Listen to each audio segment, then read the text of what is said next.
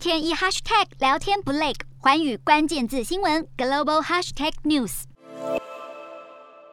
穿着黄色防护装的人员对平壤的商店和手扶梯进行大消毒。北韩在上个月举行庆祝活动，纪念已故领导人金日成冥诞时，舞者们也都还戴上口罩。但北韩十号突然宣布，平壤居民都得回家去，待在室内。北韩十二号证实，原来是发现新冠确诊案例，而且还是传染力相当高的 Omicron 亚型变异株 BA.2。